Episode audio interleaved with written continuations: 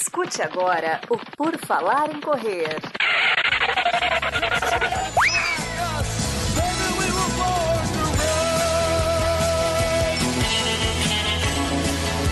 Are you ready to run?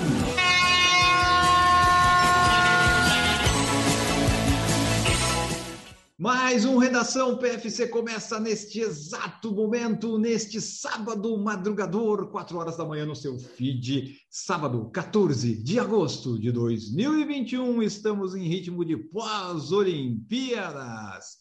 É, nós vamos comentar ainda um pouquinho das Olimpíadas dos últimos dias que se passaram aqui, neste dia tão sensacional que em 1971 teve a independência do Bahrein, que teve vários atletas nas Olimpíadas. Geralmente são quenianos, africanos naturalizados, mas competindo pelo Bahrein. Eu, Ana Augusto, vou fazer este Redação PFC com meus amigos queridos Marcos Boazzi. Tudo bom, Marcos? E aí, madrugadores da corrida, tudo bom? Como é que vocês estão aí? Já conseguiram recuperar o sono atrasado das Olimpíadas? A gente vai falar um pouquinho aí para matar a saudade para quem está com a ressaca olímpica daqui a pouco. É isso aí, Maurício Geronasso ainda está botando em dia esse sono, né, Maurício? Tudo bom? Tudo certo, pessoal. Como é que vocês estão? Bom dia. Vamos lá para mais um final de semana de treino longo e o sono já está em dia, pronto para as Paralimpíadas agora.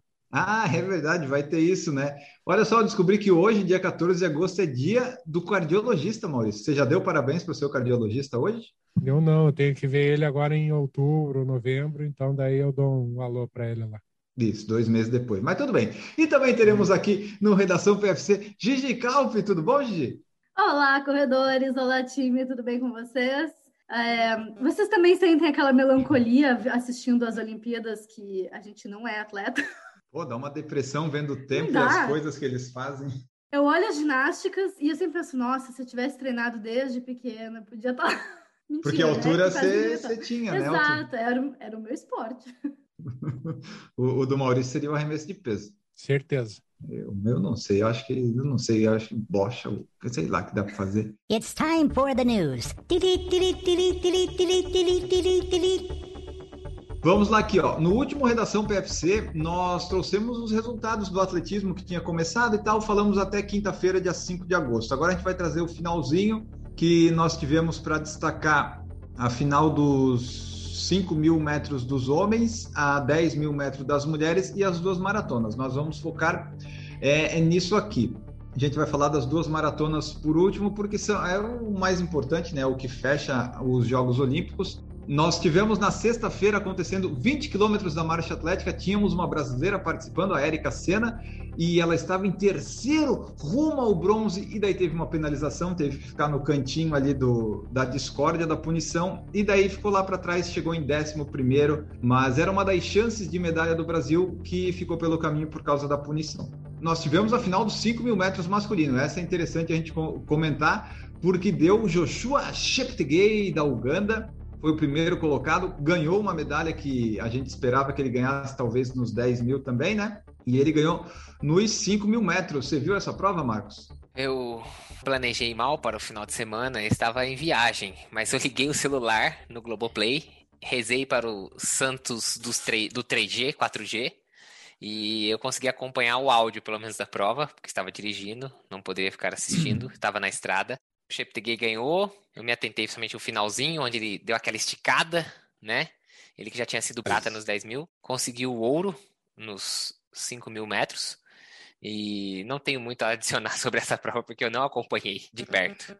Eu teria muito mais para adicionar se essa gravação fosse feita logo depois, porque estava com ela fresquinha na memória. Mas, para quem não viu as provas, o canal Olympics no YouTube está disponibilizando aos poucos algumas provas do atletismo, se você quiser rever mas o Cheptegei no finalzinho lá na última volta acelerou e ninguém mais pegou ele. O Mohamed Ahmed do Canadá foi o segundo e o Paul Kelimo do, dos Estados Unidos foi o terceiro colocado. Então, o Joshua Cheptegei foi ouro e eu tinha apostado no dia 1 de agosto que ele ia ganhar o ouro. Eu apostei dois reais, estava pagando cinco para um, então eu ganhei 10 reais apostando no Cheptegei no site de apostas. Tu vê só uma aposta que você faz assim, do nada, sem querer, te rende 10 reais. Que, obviamente, eu já perdi lá, mas eu achei interessante que, que deu para ganhar. E uma coisa sempre interessante que eu gosto de olhar é o tempo do último colocado. O último colocado foi o 16º, foi o Oscar Kelimo, de Uganda. ele fez 13 e 44 nos 5. E daí aquilo que a gente falou dos profissionais. O último colocado, tipo, é, é o, é o pior de todos, ele corre em 13 e 44. Ai, ai. E é muito... só para complementar, o Enio falou do canal Olympics, colocou a, a comparação lá, revezamento de Boa. revezamento 100 metros feminino, a comparação do tempo da Olimpíada do Rio para a Olimpíada da década de 60, a diferença de tempo da, das mulheres. Então vale a pena buscar esse vídeo lá, que a diferença dá quase 10 segundos. E aqui, ó, continuando, nós tivemos na a final também na sexta-feira dos 400 metros feminino, que foi a Shawnee Miller Uibo ganhou lá de Bahamas, ela foi bicampeã olímpica, mas o meu destaque seria para Alison Felix, que naquele dia ganhou a, a sua décima medalha de ouro em Olimpíadas. Depois ela veio ganhar mais uma no sábado, mas ela foi terceira colocada nos 400 metros. Ela está ganhando medalha desde 2004, 2004, 8, 12, 16 e 21 já são cinco Olimpíadas que ela está lá ganhando medalhas, desde quando era uma adolescente até agora que já está na vida adulta. É a mulher com o maior número de medalhas olímpicas da história. 11 medalhas ao final dessa edição. É, a Weibo participou da final dos 200 metros e ela ficou em último na final, né? Ficou em oitavo lugar. E, mas claramente a prova dela era os 400, ela participou dos 200. Como faz diferença assim. isso, né? Tipo, é... os profissionais, tu ser de 200 ou 400, né? Tipo, dá muita diferença. Muita diferença. Ó, e logo em seguida, na, na, na, na sexta-feira, teve a final dos 1.500 metros feminino, que aí sim, essa interessava muito por causa da Sifan Hassan, a holandesa, que ela não é holandesa, né? ela é etíope, alguma coisa assim, que ela foi naturalizada, que veio lá refugiada, mas a gente estava de olho para ver se ela ia conseguir. Ela já tinha ganhado os 5 mil metros feminino, a medalha de ouro, e ia tentar ganhar de novo, que o objetivo dela era ouro nos 5, nos 10 e no 1.500 mas no 1500 não deu, né? No 1500 a favorita era a keniana Faith Kipiegon, e que realmente ganhou a medalha de ouro, e a Sifan Hassan não conseguiu no sprint final pegar nem o segundo lugar, ela ficou em terceira. Então, levou só o bronze. Ela fez a tática um pouquinho diferente do que ela fez nas outras provas, né? Ela não ficou é tão no fundo do, é, ela não ficou tão no fundo do pelotão. Ela já foi lá para frente, até tentou dar uma acelerada porque ela sabia que a velocidade das outras era muito maior que a dela, né? Então, no final. Então ela ainda tentou dar ali um ficar na frente durante a prova para ver se ela conseguia dar uma descolada, mas não conseguiu descolar, ficou com o terceiro lugar. Esse eu dei uma olhadinha no celular, vou falar a verdade enquanto estava dirigindo. Não façam isso, isso é errado, isso é feio, não façam isso. E eu vi o finalzinho, o sprintzinho final, ela realmente não foi nem uma, não foi nem disputado, né, assim, de falar assim, ah, chegou muito perto. Não, é, claramente ela foi ficando, a que ganhou passou, a segunda colocada acho que era uma britânica, né, passou na última Isso. curva e ela não, não conseguiu, realmente não conseguiu reagir frente ao ataque dessas duas. Ainda assim, ficou com o terceiro lugar, o que é gigantesco, né? Ainda que ela fizesse só os 1.500, pensando que ela correu mais de 20 quilômetros de pista no final da Olimpíada, né? Porque ela participou de 5, 10, 1.500, tem as eliminatórias e tudo mais, então o feito é gigante, ainda assim, que ela não tenha ganho a medalha de ouro nos 1.500. Exato, nós já já vamos chegar no sábado, que foi o dia que ela eh, ganhou outra medalha. Mas aí, só para fechar aqui, nós tivemos 4 por 100 feminino, que deu Jamaica, Estados Unidos e Grã-Bretanha. As jamaicanas foi covardia, né? Porque você tinha a medalha de ouro, a de prata e a de bronze competindo no revezamento. Era óbvio que a Jamaica ia ganhar. Foi o único momento que as três jamaicanas ficaram felizes, né? Quando completaram, já não tinha, parece, aquele atrito da prova de 100 metros, elas comemoraram mais nessa chegada aí. E no masculino, que foi a última prova que fechou o dia, 4 por 100, a Itália ganhou. Itália, Grã-Bretanha e Canadá. Então a Itália ganhou 100 metros masculino, ganhou o revezamento 4 por 100 masculino e ganhou o salto em altura. Então a Itália se deu muito bem no, no, atletismo nesses Jogos Olímpicos, uma coisa que até então não era muito tradicional. Daí estão lá os italianos, principalmente nos 100 metros, ganhando as medalhas. Vamos para o sábado aqui. O sábado nós tivemos de interessante o 1.500 metros masculino foi um norueguês que ganhou, Jacob Ingebrigtsen, que ganhou do queniano. Então, assim, você pode pensar, ah, os quenianos e tal, mas foi um norueguês que tinha já conseguido bons resultados e levou essa medalha de ouro para a Noruega. Nós tivemos o. Como é que é? O, o dardo, o arremesso do dardo. Eu só vou mencionar porque foi um indiano que ganhou. É muito raro você ver um indiano, por enquanto, né, ir bem nas Olimpíadas. e o Neeraj Chopra ganhou e eu me lembrei do Big Bang Theory, porque os indianos são muito parecidos, né? Eu achei, ele era parecido com o, com o carinha lá, disse, olha só, o indiano, igual uma série que eu vi assim, olha só. Aí o que interessa aqui, o final dos 10 mil metros feminino. Aí sim, nós tivemos mais um show de Sifan Hassan, a etíope naturalizada holandesa, que ganhou mais essa prova. Essa daí eu não sei se você viu, Marcos, se alguém viu, mas ela ganhou muito fácil essa prova. Essa eu vi, fiz até anotações dessa daí. Essa eu tava. Ah, não, então fala aí. Essa eu assisti e ela saiu com aquela tática dela, fundo de pelotão, mas não deixou formar um pelotão na frente. Toda vez que começava a quebrar o pelotão, ela ia ela estava sempre no primeiro pelotão. Elas passaram para 302 no primeiro KM, 301 no segundo KM. Então, é, é, esse, esse é o desânimo que o, o Enio falou quando a gente assiste a Olimpíada, que a gente fala que ritmo é esse, né? Vão fazer 10 mil, passa 302 no primeiro, 301 no segundo. E aí a aceleração começa no quarto quilômetro, e aí o pessoal baixou de 3, uhum. e aí já separou quem ia brigar de verdade. Ficou a Guidei, que era uma das favoritas, a atual recordista, né? A Sifan, a Obiri e a Gesar ficaram as quatro. A Obiri uhum. sai do grupo no quilômetro 7, ela já não consegue mais segurar. Ficou e bem aí, atrás, né? Achei até estranho é, ela ter ficado tão para trás. E aí foi engraçado que chegou uma hora que tava a Guidei na frente e a impressão que dava é que ela queria que alguém passasse para puxar o ritmo. Ela até olha para trás e faz um, um gesto, Verdade. né? E a Cifã, poker face, tipo, não tô nem aí isso aí não, toca o barco aí na velocidade que você quiser.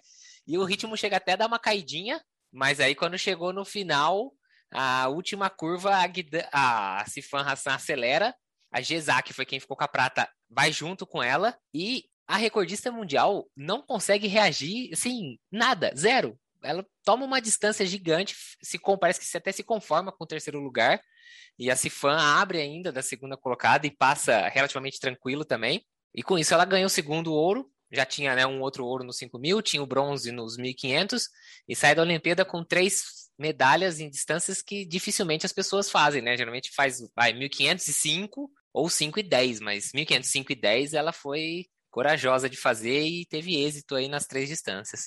Exatamente, só aqui que tu mencionou, vamos citar um pouco da, da Cifan aqui, porque é legal o, que ela fez. Ela competiu na sexta-feira, dia 30, no domingo, dia 1, na segunda, dia 2, na quarta, dia 4, na sexta, dia 6 e no sábado, dia 7. Então, de oito dias, ela competiu em seis e tinha que fazer eliminatória do 5 mil, do 1.500 e estava lá caindo, tomando café. É assim, é, é, de se admirar, foi muito bom os resultados dela. Faltou só a terceira de ouro, né? Mas acho que ela ficou bem satisfeita levando duas medalhas para casa. Ela Três, correu né? 20, duas de ouro. Ela correu 24 km e meio na pista em uma semana, porque ela faz duas eliminatórias mais a final do 1500, faz a eliminatória final do 5000 e faz 10 mil. Quem aí que, né, ela fez mais de uma meia maratona. Acho que nenhum outro atleta, tirando os maratonistas, fizeram tanta distância assim na, numa Olimpíada, né? Eu acho que na minha vida eu não, não fiz 24 quilômetros na pista ainda. Vamos falar da maratona feminina e da maratona masculina, seguindo a ordem que elas aconteceram. Maratona feminina largando às 6 horas da manhã do dia 7 de agosto, um sábado lá em Sapporo. Adiantaram por causa que estava muito quente e mesmo assim foi uma, uma temperatura bem complicada, estava bem complicado de correr, vários abandonos, mas na prova feminina teve até menos que na masculina. Deixa eu pegar aqui, ó. Foram 88 mulheres competindo e 73 completaram, ou seja, 15 ficaram pelo caminho. A vencedora foi a Pérez Jepchirchir, keniana Brigitte Kosgei em segundo e a Molly Seidel em terceiro dos Estados Unidos. O primeiro e segundo ficou com as quenianas, que era o que a gente esperava, né? A gente esperava, mas a Sheptengit, a gente também achava que podia estar tá ali, né? Ela desistiu no, no 32 ali, ela, ela sai do grupo. Eu, na verdade, eu não sei se ela chegou a completar depois, mas ela sai do grupo. E... Não, ela desistiu. Ela desistiu mesmo, né? Ela era uma das favoritas, assim, ela tinha ali um certo favoritismo, talvez não para ganhar, mas pelo menos pelo pódio. E tem uma atleta também de Israel, que ela não é israelense, mas a Salpeter também, ela vinha bem, ela tava no grupo ali uhum. até o finalzinho. E se eu não me engano, lá no 38, bem no final, ela desmonta, assim, tipo, ela parou completamente. Eu acho, acho que ela ainda chegou depois, ela completou a prova, chegou. mas ela também desmontou, assim, o calor parecia estar realmente bem, as condições não, não eram favoráveis, tanto que eles adiantaram uma hora. É, e assim, ó, o tempo da vencedora foi 2 horas 27 e 20, então foi um tempo razoavelmente alto, né, para as maratonas femininas que estavam sendo feitas, mais justificáveis. A última colocada foi a Daina Pidoreski do Canadá, eu gosto sempre de falar do último, fez 3 horas e 3. 3 horas e 3 dá para nós, né, Gigi? 3 horas e 3, de repente, ó, é mais é uma de, elite alcançável. De repente, de repente, né? Ah, eu tô, eu tô. Essa última Olimpíadas, eu tô a vergonha da profissão que eu só assisti o final da maratona masculina. Então, as mulheres foi isso. O fato interessante dessa maratona feminina foi que teve aquela belga lá que ficou toda feliz porque chegou em 28º lugar a entrevista dela. Procurem por aí Miek Gorsen ou entrem no site da Olimpíada no resultado lá da 28ª. Ela ficou muito, muito feliz que ficou em 28º. Ela é professora lá na Bélgica começou a competir aos 35 anos, ela tem 38. Só de estar na Olimpíada, né, já era meio que uma coisa muito grandiosa. Ela ainda foi 28 ela ficou muito, muito feliz. Só pela curiosidade do tênis, quem ganhou ah, a, a Jep Shishir estava de Adios Pro 2 da Adidas. A Brigitte Kosgei, que foi a segunda colocada, estava com hum. o Next Percento 2, aquele da corzinha da Olimpíada, né? Aquele branco com a frente meio rosada. E talvez aí o que seja de diferente foi a Molly Seidel, dos Estados Unidos, que estava com um Puma Deviate Nitro Elite. É um tênis da Puma com placa de carbono. É vendido fora do país, aí nos Estados Unidos, por 200 dólares. É um tênis que a gente não vê aqui, né? Não tem importação, não tem, não foi lançado oficialmente no Brasil. Quem tem, talvez só se tiver trazido de fora. Mas o tênis da Puma de placa de carbono. Vamos agora para a prova masculina que fechou as Olimpíadas, Jogos Olímpicos, né? Às 19 horas do Brasil do sábado, 7 horas da manhã do domingo, lá em Tóquio. Uma condição não muito interessante climática para correr. Tivemos 106 atletas largando e 30 ficaram pelo caminho, sendo que dois deles foram brasileiros. O vencedor, obviamente, foi o Eliud Kipchoge, que estava pagando 1,11 na casa de aposta, então eu nem apostei, porque não ia valer a pena, tinha que apostar 2 milhões para ganhar alguma coisa. O Abid na GI foi o segundo, que é da Holanda, mas ele é da Somália, na verdade, né? foi naturalizado holandês. E o belga Bashir Abdi foi o terceiro, ele também é da Somália. Para quem viu a maratona na chegada, Lawrence Querono do Quênia estava em segundo, e o Abid holandês falou pro, pro belga, os dois são amigos, né? São da Somália, falou: vem que dá para passar esse queniano. E daí eles passaram. Foi bonito de ver. Essa prova foi bonita. Pelo menos essa eu não perdi de assistir. Daí foi esse final aí, né, gente, que foi legal, porque o Kipchoge, quando ele decidiu correr, ele assim, ah, no quilômetro 30, ok. Deu de brincar, eu aqueci 30 quilômetros, vou correr a minha prova começou, fez até um split negativo e ganhou. E a graça mesmo da chegada ficou desses dois, né? Porque o keniano parecia que ia ganhar, mas daí os abdias vieram e assim, não, vem, vem que dá, vem. Daí o outro parece que não acreditou, né? Ele disse, vem, seu, vem aqui. Tu vê, tu vê que até que até os pro de altíssima performance o nível motivacional faz toda a diferença. Só o fato do teu conterrâneo estar ali te incentivar a ir mais, tu encontra força do nada, porque todo mundo ali estava no seu máximo. Só uhum. que a cabeça ainda consegue colocar um, um máximo mais forte se ela for acionada do jeito certo, né? Eu achei incrível os dois atletas aí, eles são do Mundani Team, né? Que é o, o, time do, do Mofara. Eles treinam juntos e aí depois eles foi isso aí que o Enio falou, né? Que um chama o outro e fala assim: vem que o keniano não vai reagir, parceiro. Ataca aí que a gente vai pegar essas medalhas aqui, que esse keniano tá mortão. E eles treinam no, no time do Mofara, Mundani Team. Mas essa maratona reacendeu a quinta série que habita em mim, com o sexto colocado. O saco. Segura o saco. É, era seguro o saco ainda, né? Porra, ainda bem que ele não ficou lá na frente, né? Até o Por Falar em Correr, eu, no caso, fiz uma cobertura das maratonas no Twitter. Se você quiser lá, vai ver, porque o que aconteceu na hora eu fui comentando lá. Agora eu já não lembro mais de, de quase nada, né? Mas foi interessante que, às vezes, nas mesinhas de hidratação, o pessoal pegava. Teve uma mulher na maratona feminina que ela estava com um saco de suplementação, ela estava carregando, parecia uma sacola uma de sacola. mercado. Isso aconteceu no masculino também ou foi no masculino que eu vi, o cara tava carregando a sacola com suplementos para usar.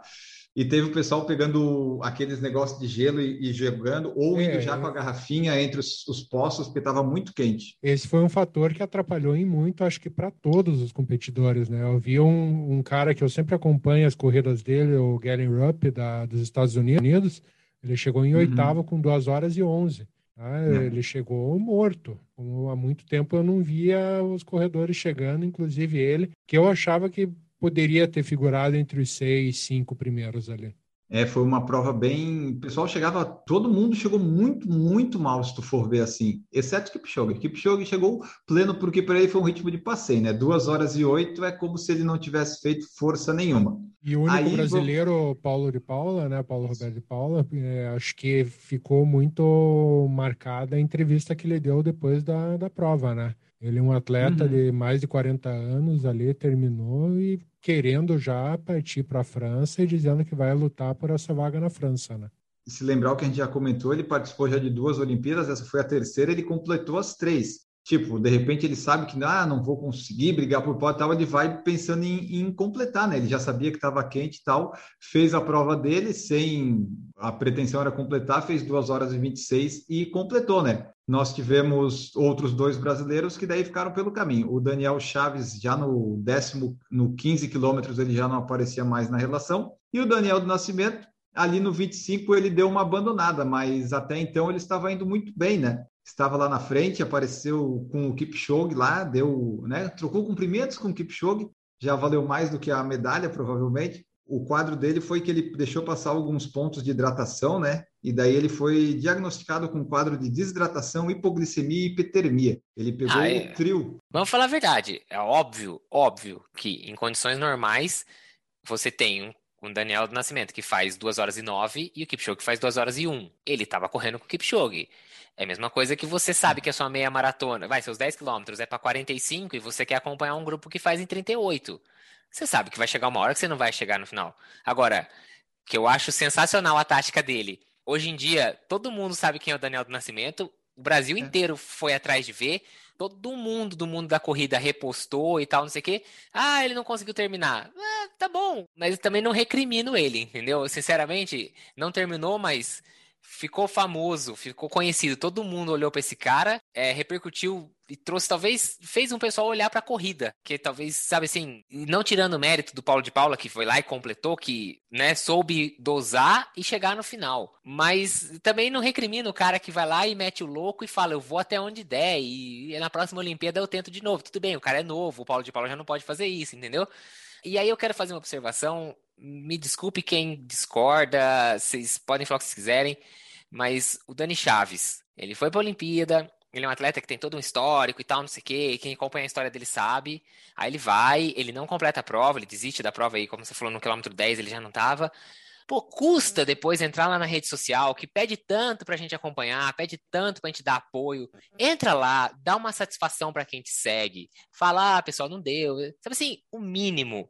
E aí eu vou deixar aqui a, a, indignação, para não falar outra coisa. Pô, o cara não deixou uma mensagem, sabe assim, levou dois, três dias para mandar um obrigado, uma coisa bem simples, assim.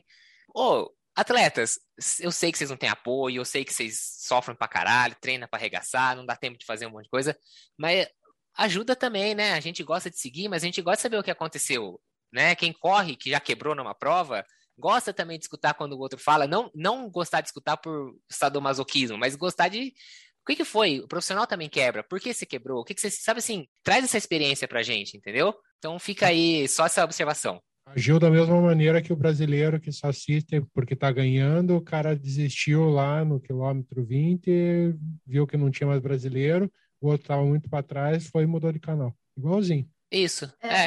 Então, assim, depois não reclama que, ah, ninguém me segue. Ah, desculpa, mas você também não dá motivo pra gente te seguir, entendeu? Ajuda aí também a gente, pô. A gente quer te ajudar, mas ajuda a gente, né? Eu achei que eu ia comentar alguma coisa, porque foi só o que eu vi das Olimpíadas, foi a maratona, mas é isso, eu concordo com exatamente todas as palavras do Marcos. Muito obrigada, Marcos. Danielzinho fez a foto mais bonita da maratona dos últimos anos, que eu me lembro, assim, tipo, aquela foto acho Valeu que vai, vai entrar pra, é, vai entrar para a história real assim foi compartilhada no mundo inteiro e acho que merece entrar para a história sobre o espírito esportivo que espírito deve esportivo guiar o espírito da Olimpíada né É, que, deve, que deve guiar as Olimpíadas, assim. Não importa se você corre, se você não corre, talvez daqui a 20 anos, todo mundo vai olhar para aquilo e saber, ah, foi a vez que o brasileiro correu junto lá e fez o Kipchoge Verdade. sorrir no meio, o maior maratonista da história, sorrir no meio da prova e bater a mão com ele, tipo, não é da corrida, não é da maratona, Exato. já virou acima disso, entendeu? É igual aquele cara que nadou, sei lá, 200, 400 metros, um cara de um país da África, lá não vou me lembrar assim com Eric detalhe, Mussambani. Isso, e todo mundo sabe, a sunga dele tá lá no COI, lá, daquela prova, porque o cara, é isso, é icônico, já, ele transcende já esse, esse ponto do esporte só, entendeu? E é, É, isso, eu- então, parabéns por uma tática suicida, eu achei sensacional, é suicida, gente, ué, é isso, mesma coisa que eu falar, vou correr 10 km É, pra 30 minutos, eu, eu- sei que eu vou é isso, quebrar, ele é tem- isso. Ele tem a vida inteira de atleta pela frente ainda, então ele não é a última na Olimpíada dele, ele sabe o potencial que ele tem e ele foi lá e ele aproveitou. Ele, ele foi, fe- eu acho que ele foi feliz na prova. Ele não terminou, não, mas ele foi feliz. O Daniel ele fez o, o que eu sempre acho que o atleta que não vai ter condição de ganhar tem que fazer. Sai disparado na primeira meia maratona da maratona que você vai ser o destaque, vai mostrar seus patrocinadores, vai estar lá em destaque. E ele ainda conseguiu esse negócio com o Kipchoge, né? Eu aposto que muitos brasileiros, ou de repente até a Globo, foi mostrar a maratona enquanto ele estava na frente, né? Porque olha só um novo Vanderlei, de repente, quem sabe? E daí tá lá, né? Conseguiu. Só que é o que o Marcos falou, eram condições ruins de tempo para correr. O Kipchoge, que corre em 2,1, estava em 2,9 né? E o Daniel estava correndo no 2,9, que era o recorde dele que ele fez em condições perfeitas. Então é óbvio que ele estava num ritmo errado ali. Mas né, ele aproveitou, todo mundo fala dele hoje, ele tem 23 anos, tem mais duas Olimpíadas, se ele for que nem o Paulo Paulo, ele tem mais umas 200 Olimpíadas pela frente. Bom, pessoal, essa aí foi, foi a nossa Olimpíada, a nossa cobertura olímpica, alguns comentários. Na semana que vem nós voltamos com as notícias mais normais, alguma coisa que acontecer. A IAAF, aí a World Athletics está com novos eventos, vai ter Sub-20 no Quênia, vai ter Diamond League, então tem vários eventinhos aí que vão acontecer ao longo da semana.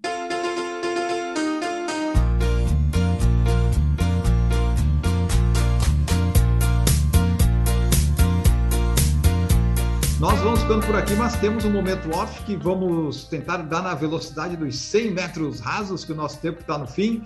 Marcos Boas, o que, que você vai indicar no momento off? Bom, pessoal, hoje eu vou trazer um podcast, chama Naruhodo, é uma palavra em japonês. Então é Naru, H-O-D-O. Então Naruhodo é um podcast onde você tem, onde a gente tem um leigo, um publicitário e um cientista, onde eles trazem perguntas muitas vezes banais, perguntas do nosso dia a dia e a resposta é embasada com muito conteúdo científico, mas de uma forma descontraída, uma forma leve e Tipo praticamente isso. Um pouco menos de achismo e nem sempre traz os amigos deles, entendeu? e muito legal porque, além de tudo, ele desenvolve, pelo menos para mim serviu para isso, um pensamento científico. Então é você aprender. É, não que você vai aprender a ler artigo científico, não é nada disso. Mas é aprender a evitar de cair nesses caça-clique que a pessoa fala assim: ah, uma taça de vinho equivale a uma hora de academia. Aí você já sabe, "Ei, tem coisa errada aí, porque ele também ensina um pouco disso de como o pessoal usa essas. Os jornalistas usam essas coisas, pedaços do artigo para caçar o clique. Então, Naruhodo, acho que hoje a gente está precisando muito desenvolver um pouco esse nosso lado científico e de saber filtrar um pouco essas notícias. Então, podcast Naruhodo. Maurício Gironasso, qual que é o seu momento off? Rápido, rápido, rápido. Vou indicar o filme Cruella. Eu, eu assisti, minha filha número um também assistiu, disse que é muito bom, mas não estou indicando pelo filme, estou indicando pela trilha sonora. A trilha sonora é sensacional, vai de Rolling Stones, a Nina Simone, Supertramp, Big Ears, The Doors, então Cruella da Disney, assistam lá. Maravilha. Gigi Calpe, qual que é o seu momento off? O Momento Off é um cantor de música praiana, porque eu não vou usar surf music se ele é brasileiro, é música praiana de Ubatuba. É o Ruby, R-U-B. Ele tem poucos álbuns no Spotify, mas é incrível, as músicas são deliciosas de ouvir. Eu curto demais. Ruby. Maravilha, o meu momento off, vou deixar aqui para vocês, é Ctrl Z, uma série no Netflix. Na Netflix saiu a segunda temporada agora, já acabei de assistir e achei bem legal, vocês acompanhem lá. Nós ficamos por aqui, que nosso tempo está acabando. Cada um dos nossos convidados deu o seu tchau aí para a câmera só, sem voz, porque nós vamos ficar sem tempo e precisamos ir embora. Até o próximo Redação PFC. Tchau para vocês.